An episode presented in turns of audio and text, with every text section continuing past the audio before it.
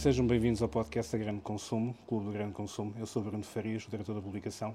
Eu prazer de ter comigo o Vasco Portugal, o CEO e cofundador da Sensei. Vasco, grato ter deste nosso desafio. Obrigado eu pelo convite.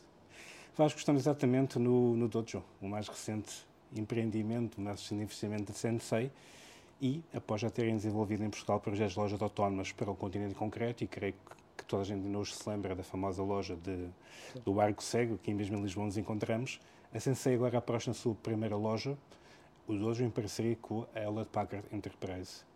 Vasco, de forma muito resumida, porque só esta primeira pergunta para muitos, muito, muitas possíveis respostas. Que objetivos estão na base deste projeto? Quais são os principais pontos e, e quanto é que foi investido também nos elementos desta loja, perfeitamente autónoma, pelo que nos deste a conhecer Sim. antes? Sim. Um, acho que o principal objetivo, nós obviamente nós somos um, um provider tecnológico, o, nosso objetivo enquanto empresa é desenvolver uma tecnologia para, para, os, para os retalhistas e quando criamos esta loja era no sentido de termos um, um género de um espaço onde nós sentíssemos a liberdade para desafiar aquilo que nós estávamos a colocar no mercado. Um, isto porquê? Porque historicamente é, é uma tecnologia, quando é nova, um, tu, há, há, um processo de aprendizagem que, que, é um bocado tu estás o avião no ar e, e estás um bocado a montar ainda o avião. Um, e, e, e, na prática, o exercício que nós temos que fazer é sempre um bocado de, de, do cliente para trás. Não é? Nós não somos só tecnólogos, nós somos também clientes que vão à loja regularmente Uh, e, e, também a experiência de termos lojas permite-nos um bocado perceber e, e percebendo o que, o que, é que são os pontos de fricção, e fomos sempre nos eh, perguntando. Um, e no fundo, ao percebermos estas coisas, uh, uh, achávamos que o espaço de, de, cliente não é necessariamente um espaço onde nós podemos desafiar a nossa tecnologia e onde podemos sentir-nos confortáveis para, para quebrar aquilo que nós temos, para, para, no fundo, tentar ultrapassar algumas convenções.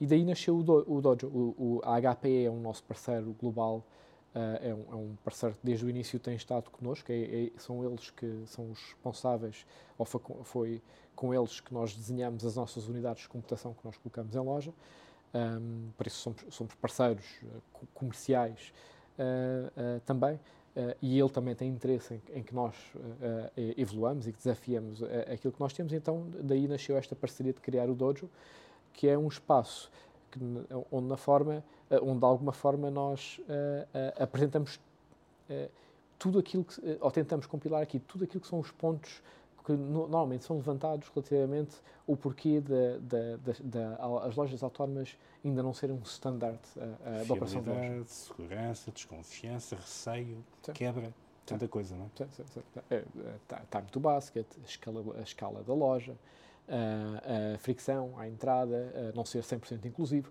são tudo coisas que nós tentamos interessar aqui.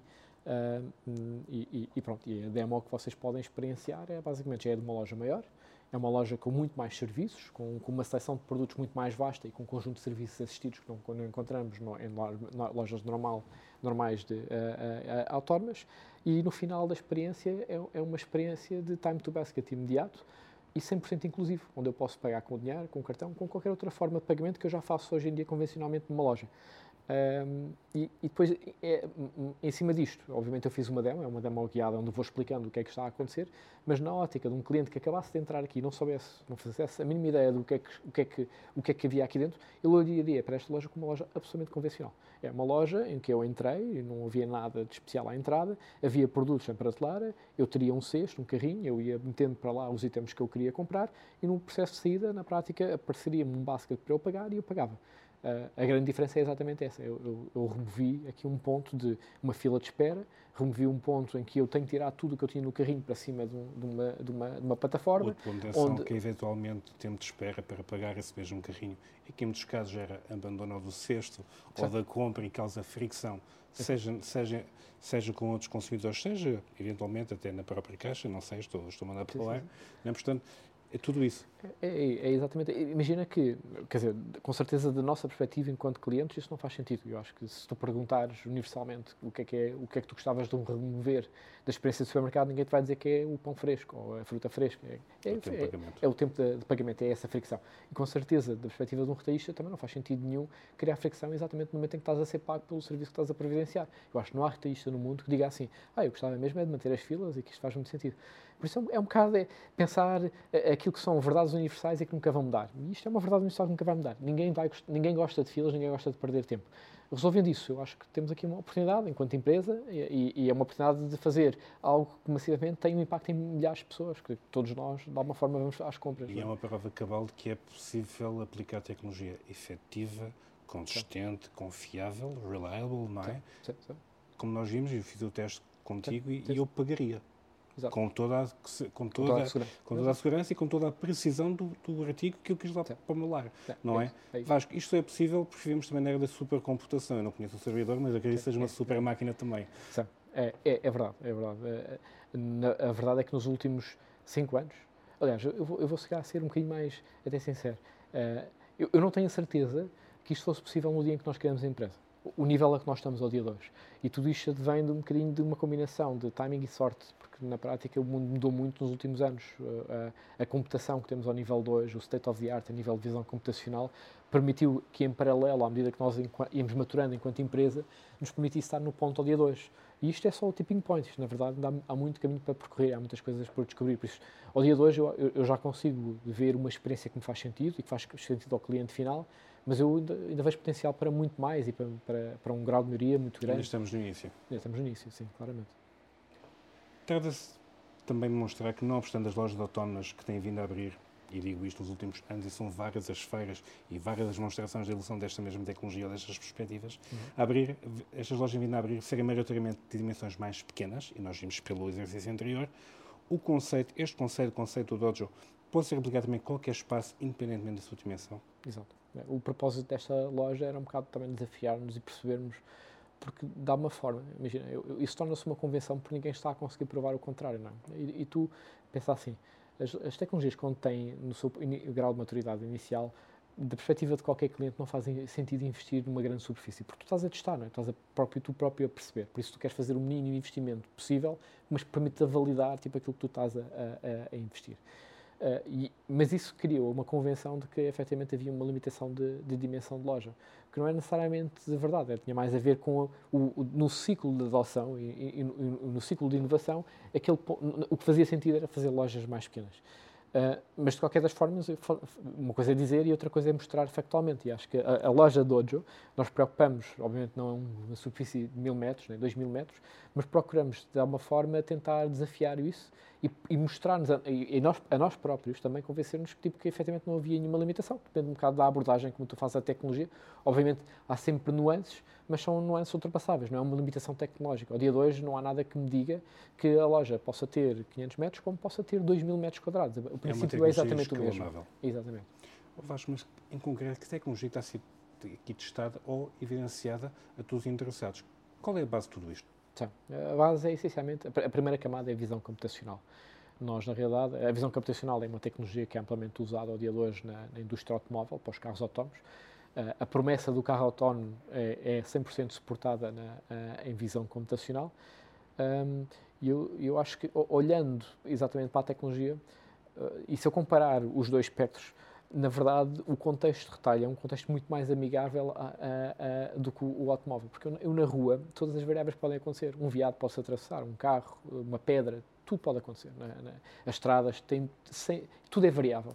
Na loja, não. Na loja, tudo é mais ou menos estável, tipo, o sortido, o planograma, o layout, etc., menos as pessoas. As pessoas são a única variável. Por isso eu diria que é um contexto muito mais amigável. E esse é que é o case study, depois conhecer o shopper. Sim, exato. Sim, mas, é, mas mesmo o shopper vem com um propósito também muito específico. Por isso, é, eu, eu, diria que é tipo uma low-hanging fruit para a, é, para a tecnologia de visão computacional e todo o potencial que ela, que ela ainda tem. Um, pronto, esta é a primeira camada. Obviamente, como estamos a gerir dinheiro e pagamentos e experiência de cliente, obviamente temos que criar camadas de redundância para nós próprios nos sentirmos confortáveis em, em, em lançar isto com clientes reais.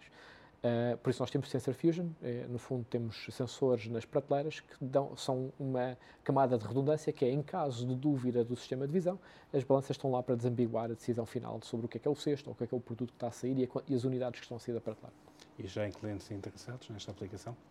Sim, aplicação conceito? Nós, ao dia de hoje, nós temos uma boa pipeline de clientes uh, e isso é que nos está a levar, inclusive, a expandir para outras geografias, como o Brasil, como Espanha uh, e outras. Vasco, podemos saber o montante que foi investido no desenvolvimento de todo este ambiente de loja? é, é, difícil quantificar. Eu, eu, nem sei se me atrevo a dizer um, um, um, um valor uh, uh, específico. Nas notícias foi anunciado um valor, mas esse é o, valor do financiamento que engloba, na verdade, uh, os quadros e os engenheiros e etc. Não, não é necessariamente o, o valor o que foi aqui investido. Projeto, não é nem de perto nem de longe nada a esse nível. Um, Mas o custo não é uma preocupação, ou seja, o custo é uma limitação ao crescimento e desenvolvimento das tecnologias. Sempre foi um tema muito falado nesta área de negócio, custo, não é? O custo da aplicação deste tipo de tecnologias no retalho. Eu, eu diria que não é. Eu, eu acho de todos os pontos, acho que o, o, o que é mais fácil de desambiguar é sobre o custo. O custo de, uh, de uma loja destas, uh, cerca de 60% do custo está alicerçado em computação. E da mesma forma uh, que um computador,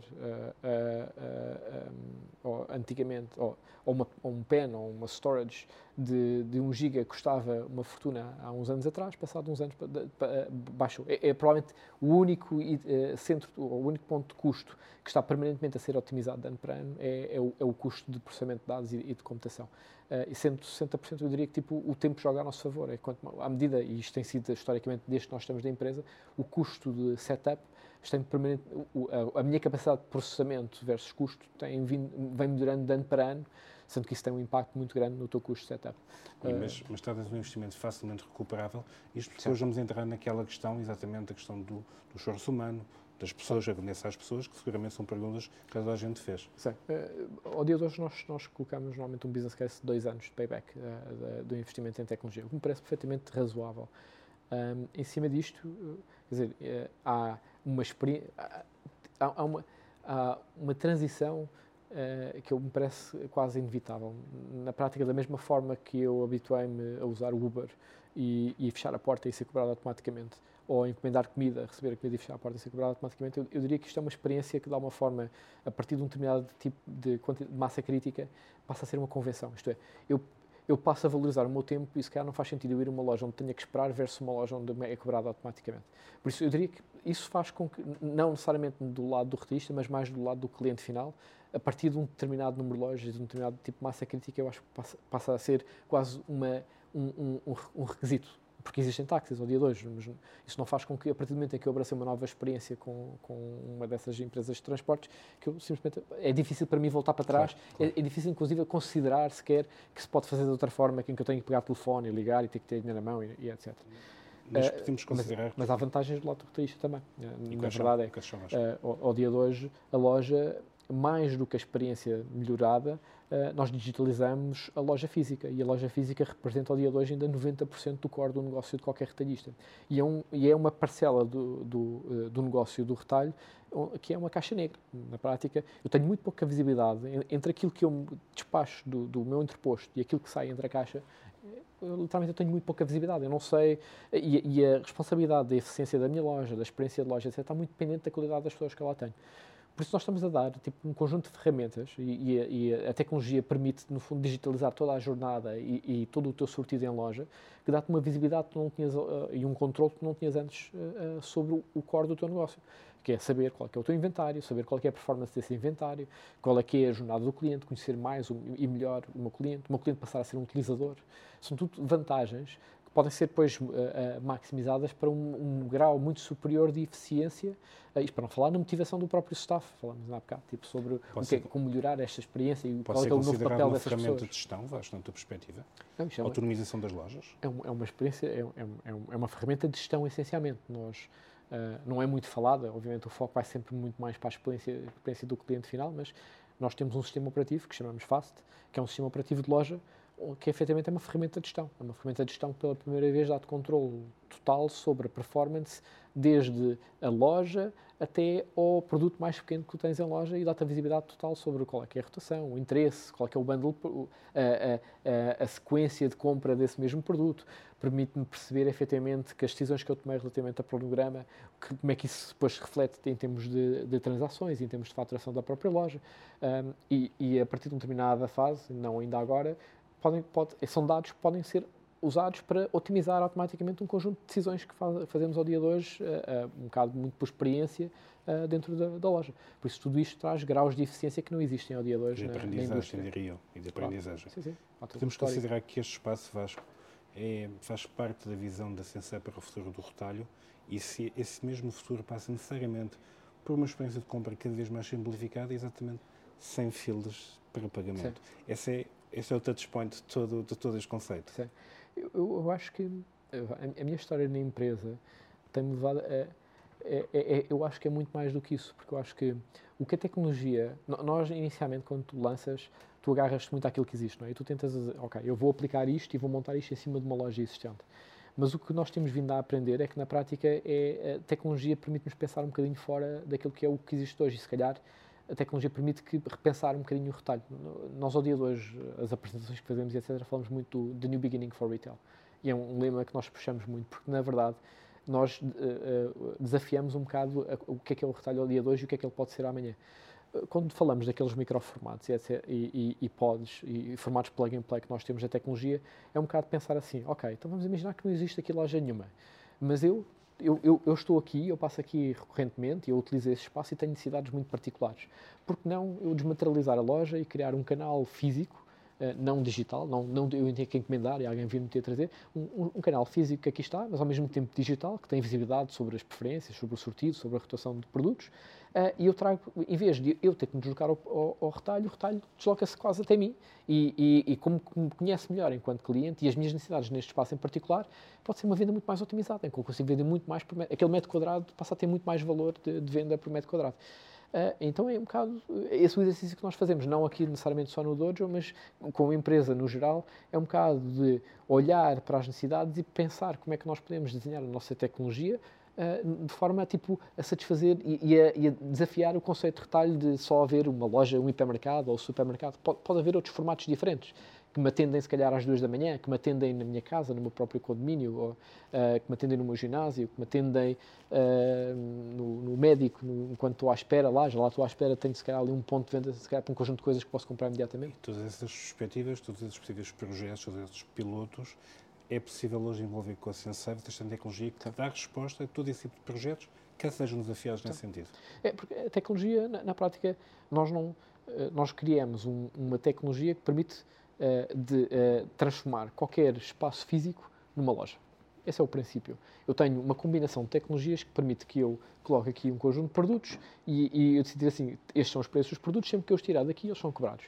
A partir daí, o, o, o, as possibilidades são. É, é, não há limite para as possibilidades. É um bocado. Nós, ao dia de hoje, tentamos falar com uh, diferentes uh, retalhistas e diferentes clientes. Alguns deles até nem vêm do espaço de retalho, mas veem uma oportunidade. Uh, e tentamos perceber com eles o que é que, onde é que a tecnologia pode encontrar ou oferecer uma solução para um problema específico que eles têm de retalho. Uh, como é que eles, se calhar, podem monetizar um espaço que ali estava e, ao mesmo tempo, criar tipo um perk ou uma, ou, ou uma melhoria considerável para, para uma população local. sua oferta, claro. Exato. Dos seis anos que a empresa foi fundada em 2017, tens-me ser errado, sim. que já aprenderam com os projetos que ajudaram a desenvolver, a desenvolver? Qual foi a maior aprendizagem deste caminho, destes seis anos, Vasco? Se se consegue resumir isso numa ideia simplificada. Quanto tempo de podcast é que tu tens? Eu não sei. É, é, é diferente. Sabes que em cada fase da empresa nós vamos aprender coisas diferentes. Eu acho que já é difícil dizer-te que há assim uma única e aprendizagem. E esta é diferente do início? Pelos cursos tecnológicos, pela evolução das próprias pessoas também, pela é aprendizagem do mercado? É que tu tens vários desafios. Nós não somos uma empresa convencional. Eu, eu, disse há bocado que eu, no dia que lancei a empresa, não sabia se, sequer alcançável isso tem os seus próprios desafios. Nós, durante três anos, nós trabalhamos no vazio. Não sabias minimamente sequer, comercialmente, estávamos a, a provar que isto sequer era, era possível. Uh, e, e, mesmo no primeiro dia em que nós lançamos a loja, era tipo, nós não tínhamos a certeza absoluta do que é que íamos encontrar a seguir, porque tipo, uma coisa é tu estás num ambiente controlado e depois de repente ires para, para a selva, não é? E, onde toda, tudo é possível e todos os comportamentos são aceitáveis. Uh, por isso, eu, eu diria que nunca foi uma empresa fácil, porque durante muito tempo tens aqui um conjunto de pessoas que estão cá connosco desde o início que são, são pessoas que tiveram a ter muita fé e, e, e acreditar muito, e não é fácil num mercado tão competitivo como o dia de hoje. Uh, depois entras no mercado e depois tens um conjunto de aprendizagens, de repente começas a ter que lidar com coisas diferentes. Uh, e, e, uma preocupação que inicialmente era muito de produto e de tecnologia, se calhar depois passa a ser muito a nível operacional e a nível comercial. Tens que perceber, tipo, porque não tens comparáveis, qual, qual é que é o preço e o balanço uh, e, e, o custo que tu, tu, tu tens de ter. É porque tipo, tudo é novidade para nós. É, tipo, se tu fores a ver a maior parte das empresas, quando tu as crias, tu tens normalmente um comparável. Tu consegues dizer assim: olha, isto é um mercado comparável isto vai funcionar assim. Mas aqui não, aqui é tipo. Uh, muitas das fundações da empresa são lições aprendidas uh, e muitas vezes a falhar, uh, muitas, vezes, muitas vezes, e acho que passa muito, é por tentar falhar o mais rapidamente possível, porque no fundo, nem que seja por exclusão de partes, falhas várias coisas, várias abordagens diferentes e depois já a partir de tipo o escopo já está tão curto que começas a acertar mais. Uh, mas eu, eu diria, eu, eu, eu, não consigo dizer vá, há um momento-chave, eu acho que é aprende-se todos os dias, uh, em todas as áreas, e é, é, é, um processo muito de iteração e de descoberta e, uh, e, e, de estarmos confortáveis com, com, com isso. Como é que perspectivas de evolução das lojas autónomas nos próximos dois a três anos, Vasco? Eu sei que estes últimos três são muito prolíferos em novas tecnologias, novas soluções, novas implementações. Não sei se com isto também surge é possível encontrar a vossa tecnologia uhum. em alguns territórios em Portugal ou até mesmo no estrangeiro. Já percebi que fora de portas X garantidamente. Sim, sim. Ah, eu, eu, diria que, hum, como qualquer tecnologia, há um, há um, ciclo de adoção. Eu, eu, ao dia de hoje, o ano passado, hum, já se tornou eu, eu, diria que há, não há um retalhista no mundo que não esteja pelo menos a testar, ou entre por, dentro de portas, ou, ou, uh, ou, já aberto ao público. Um, eh, eu, e acho que o, o ano passado uh, foi o, o, ano, no fundo, de perceber o que é que esta tecnologia pode beneficiar o retalho. Uh, ao dia de hoje, para nós, com clientes, especialmente aqueles que já estão connosco há mais tempo, uh, e acredito para, para, concorrentes nossos, começa a entrar uma, uma fase de, de, perceber a camada acima de dados e de possibilidades que existem para, para, para a cadeia e, e, o que é que isso implica na cadeia. Um, e, já, e, ao mesmo tempo estamos a ver um conjunto de deployments. Hoje em dia tu vais a uma feira de retalho, já começas a ver muitas, já é um tema muito, uh, muito, muito, muito uh, regular em quase todas as conversas. Sim, já começa a haver uma cadência de deployments, já, já há um conjunto de grandes uh, cadeias que já estão a fazer um conjunto de deployments, já, já muito para lá do, do conceito de, de, de POC, é? já, já estão a implementar isso já no core do negócio. Um, o, que eu, o que eu vejo a acontecer, tanto para nós como um conjunto de, de outros concorrentes no espaço, é que neste momento a, a, as empresas de lojas autónomas começam a entrar no core do negócio, as primeiras lojas, uh, começam a, a efetivamente a fazer parte do, do stack uh, das lojas. Por isso, o que eu vejo é, este ano já temos um crescimento considerável em número de lojas para fazer deployment e se continuarmos nesta senda, eu diria que até 2025 passaremos a ter uma crítica, uma massa crítica considerável Uh, e a partir daí o mundo é o limite. E, eu, e, e, dentro de segmentos muito diferentes uns dos outros. Por isso, eu acho que. Como, é, como alimentar e não alimentar, por exemplo? Não necessariamente, quase não sempre em packaged goods e quase okay. sempre em alimentar. É em formatos diferentes, em segmentos diferentes, com clientes que alguns vêm de detalhe e outros que não vêm. Há espaço para abrir mais lojas deste género em Portugal, eu acho claro. por tudo o que agora explicaste e, e, claro. e, e partindo pessoas que há um interesse efetivo dos em perceber melhor o que é que isto pode fazer pelas suas lojas. Sim, sim. Há, há e vai haver mais lojas uh, uh, a abrir em Portugal. Esta também, este, o Dojo, o espaço onde estamos, é também uma aposta na internacionalização da empresa que tem vindo também a crescer, por exemplo, no Brasil, há bocado uhum. falava Espanha, mas ficando agora no Brasil, onde já Sim. fechou parcerias com o Grupo Fato, como é do conhecimento público?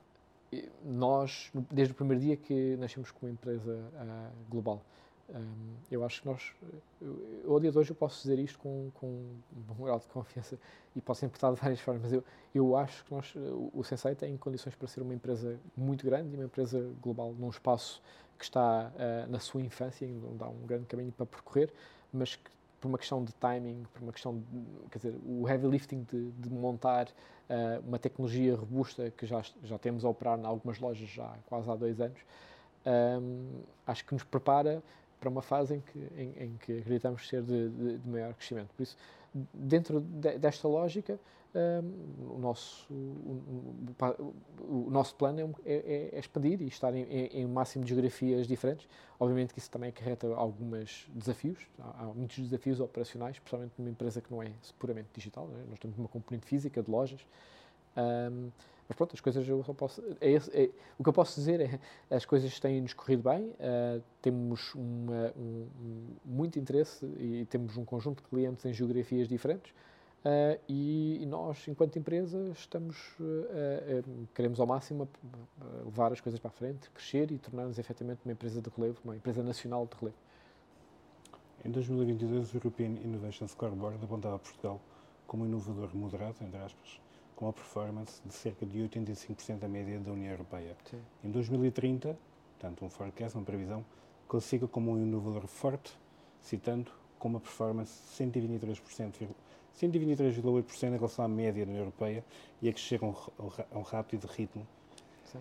Do teu entender, Vasco, o que explicará este crescimento, já percebi que a tecnologia será seguramente um apoio para esse mesmo crescimento. Sim.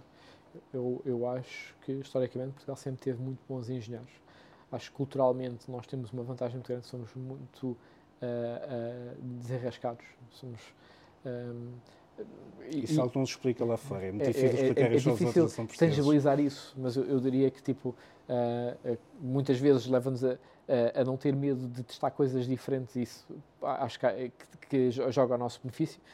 Um, e depois beneficiamos também, já, já estamos numa segunda geração de um ecossistema empreendedor e, e, de tecnologia que já viu outras empresas conseguirem uh, atingir estatutos globais. Dizer, temos exemplos como a Fizai, a uh, a OutSystems, a Talkdesk, dizer, temos um Farfetch, temos muitos exemplos e por isso agora acho que há uma segunda geração que beneficia muito dessa experiência de ver em primeira mão isso acontecer uh, de uma segunda geração que também tem uma consciência muito melhor do que é que é empreendedorismo, do que é que é, o que é que é, uh, uh, o que é que nos dá em termos de capacidade de conhecimento de engenharia, de, do, dos, dos, conhecimentos que nós temos. Já não é tanto para sermos eu diria que esta geração já não está tão focada, por exemplo, com o que aconteceu se calhar, na, na, geração mais industrial, que no fundo nós somos mão de obra para um conjunto de fábricas que, que se montaram cá. E engenheiros de sistemas e é etc. Eu acho é? que esta é uma geração muito mais ambiciosa, que percebe, olha, eu tenho capacidade, eu, eu, eu, consigo competir no mercado global e por isso eu vou ser muito mais ambicioso e eu vou conseguir levar isto para a frente. Nós conseguimos, ao dia de hoje, lançar empresas de Portugal e tornarem-se empresas de referência global. Um, por isso eu acho que é, é um bocado esse, esse o benefício. Um, eu acho que as escolas também, como um todo, há programas Sim, de doutoramento melhores, há mais research, há mais meios, um, também há professores de gerações diferentes. Por isso, tudo isso vem de alguma forma beneficiar uma matéria-prima que já existia, que acho que sempre fomos reconhecidos por, por termos uh, boa engenharia, quer dizer, mas e não só, nós temos bons artistas, temos bons futebolistas, temos uh, várias coisas que são. Uh, somos bons somos em um várias coisas. Exato, multifacetado e muito bons em muitas coisas. Vamos agora ter na Vasco. A empresa foi fundada em 2017 uhum. e feito um processo de inovação consolidada, não obstante aqueles três primeiros anos em que me dizias que deixavas a perceber o rumo efetivo que querias seguir. Sim. Uma pergunta simples, mas eu acredito que na resposta não necessariamente tão simples. Sim. Que oportunidades e que desafios têm sido encontrado nesse processo de desenvolvimento e inovação em Portugal? Ser um, ser um beacon não é fácil, digo eu. Sim. Uh, há, há, há, muitos desafios. Uh, eu diria que eu, eu disse um conjunto de coisas que são muito boas e, e, que estão a melhorar consideravelmente em Portugal, mas eu também posso dizer que há muitos desafios. Um, porque, e, e, os desafios, eu, eu nem sequer sei uma resposta como é que os conseguimos ultrapassar, uh, mas eu, eu, eu, diria que há, há, uma falta de capital uh, uh, muito grande que, que nos torna, eh, torna muito mais desafiante para uma empresa. O percurso, qualquer uma das empresas que se tornou uma scale-up de Portugal para fora é com certeza muito mais complexo e muito mais difícil do que qualquer empresa que esteja em Silicon Valley ou UK. Uh, eh, isto porque, uh, na prática, como tudo, uh, e isto é válido para o investimento, mas também para clientes e etc., tu, é, é, é uma, é, é, são decisões que têm uma componente relacional muito grande. Isto é, se eu estiver no, no meio de um ambiente onde há os melhores venture capitalists e onde houver muito mais dinheiro e muito mais capital disponível, obviamente que as possibilidades de eu angariar esse capital são muito maiores do que se eu existir num ecossistema onde, na prática, tu, se calhar, ao dia de hoje, e, e já é muito melhor do que existia, se calhar, há cinco anos atrás, tens já um conjunto de investidores capazes de, de preencher o ticket de seed, mas depois começa a haver, mas depois quando começas a partir de, daí, é, começa a ser verdadeiramente difícil. É, é, muito difícil tu conseguires capitalizar enquanto empresa e tu, eh, dentro do, do eu estou a falar aqui muito especificamente do ambiente de, de, de startups, é, é, é subejamente conhecido a J-Curve, não, não, sei se já uma vez falar, mas a J-Curve é, na, na, prática, há um período de arranque em que, no, no, fundo, tu precisas de montar uma máquina capaz de abarcar tipo um mercado verdadeiramente global, e por isso tu fazes um investimento nessa estrutura de montar essa máquina, e depois há um, um conjunto de receitas que permitem fazer a, a curva por inteiro. E, e, no, e nesse, nesse pico da J-Curve, ao dia de hoje, tu tens que dar saltos de fé para mercados como os Estados Unidos e a UK, e tem acontecido muitos dos founders da Scale-Ups estão entre cá e, e, vivem também lá fora, Isso são tudo decisões que, no fundo, não são, não são fáceis, porque, quer dizer, não, é, é, há, há, esse é, é, extra ponto de fricção que dificulta um bocadinho, tipo, um, o crescimento das startups. Pronto, e agora apareceram algum tipo de iniciativas, nós temos na, na Unicorn Factory, etc. São iniciativas que eu espero que consigam ajudar um bocado a ultrapassar isso. Depois, há também conhecimento uh, uh, efetivo de como escalar empresas, temos algumas empresas, mas não acho que não é um mercado cheio de pessoas com, muita, com uma bagagem de experiência muito boa que te ajudem a perceber o que é que são os pitfalls, os, os, os, desafios que tu vais encontrar em cada fase, porque cada fase tu tens desafios muito diferentes. Por isso, há falta desse ecossistema, coisa que também que eu acho que está a melhorar, que há muita gente a vir de fora com experiências de outras empresas que estão-se agora a estabilizar em Lisboa, porque Lisboa tornou-se um sítio bastante atrativo. Uh, Até porque temos excelentes infraestruturas de internet em Portugal, muita gente não sabe. Não, temos, temos um excelente clima, temos excelentes praias, excelente alimentação, o custo de vida, apesar de ter aumentado consideravelmente nos últimos tempos, ainda assim é, é moderado, com, ainda com, como comparado com outras cidades. Um, e fizemos um bom trabalho de marketing, tipo, a vender Lisboa e a vender Portugal. Um, por isso, eu acho que as coisas têm vindo a melhorar, mas é, efetivamente não deixa de ser desafiante.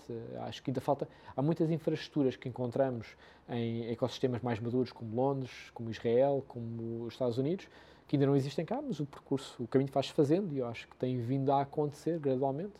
Uh, mas não deixa de ser um desafio. Eu diria que ao dia de hoje o maior desafio, e já nem digo para uma empresa da nossa escala, será para as empresas muito early stage, tem o desafio de, uh, hoje em dia, tens muitas empresas internacionais a, a recrutar cá, e eu acho muito, para não dizer extremamente difícil, para uma empresa que, startup, como nós estávamos, se calhar, há 5 anos atrás, conseguir tra trazer e, e, e mobilizar uh, pessoas boas para, para alavancar, na, na, fase mais crítica da empresa, que é o, o, o, alavancar.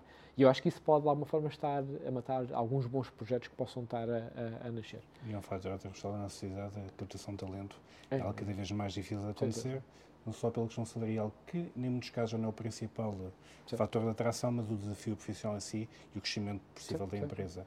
Mas para terminarmos, Vasco, uma pergunta. Mas o futuro da Sensei, qual é na tua cabeça, pelo menos? Ah, eu, eu, eu, sou, eu como os restantes uh, uh, fundadores e como acho que o resto da equipa somos uma equipa extremamente ambiciosa, um, eu, como disse há bocado, acho que estamos no timing certo, acho que já fizemos uma boa parte daquilo que era o desafio da empresa e eu acho que nós temos todas as condições para ser líder neste mercado uh, e para ser uma das grandes empresas nacionais. Dito isto, é estamos apenas a 2% de uma viagem muito longa. Uh, isto é, ainda temos muito que provar, há muita coisa para fazer. Uh, acho que estamos de acordo com aquilo que é o expectável para a fase da empresa Uh, mas acho que em termos de ambição, eu, eu, acho que está nas nossas mãos. O mais difícil uh, já foi feito? Não, não, longe disso. 2%, não, o mais difícil lá está lá, mais para a frente. Mas, uh, e acho que há, em cada fase tens problemas diferentes, não deixam de, não, tens sempre desafios muito diferentes. Nós agora temos os nossos, acho que são mais operacionais, como escalar para geografias diferentes, e noutras fases devemos ter outros tipos de desafios, se calhar a escala da empresa, a dimensão mas é um caminho que se faz fazendo e, e acho que até agora acho que podemos. Ah, eu, a equipa está de parabéns. E ficamos a aguardar os, os projetos futuros. Vasco, muito obrigado pelo teu tempo, foi um gosto falar contigo. Sim, obrigado. Obrigado eu pelo convite. E assim que esteja desse lado, nós vemos e ouvimos em breve. Obrigado. Clube do Grande Consumo.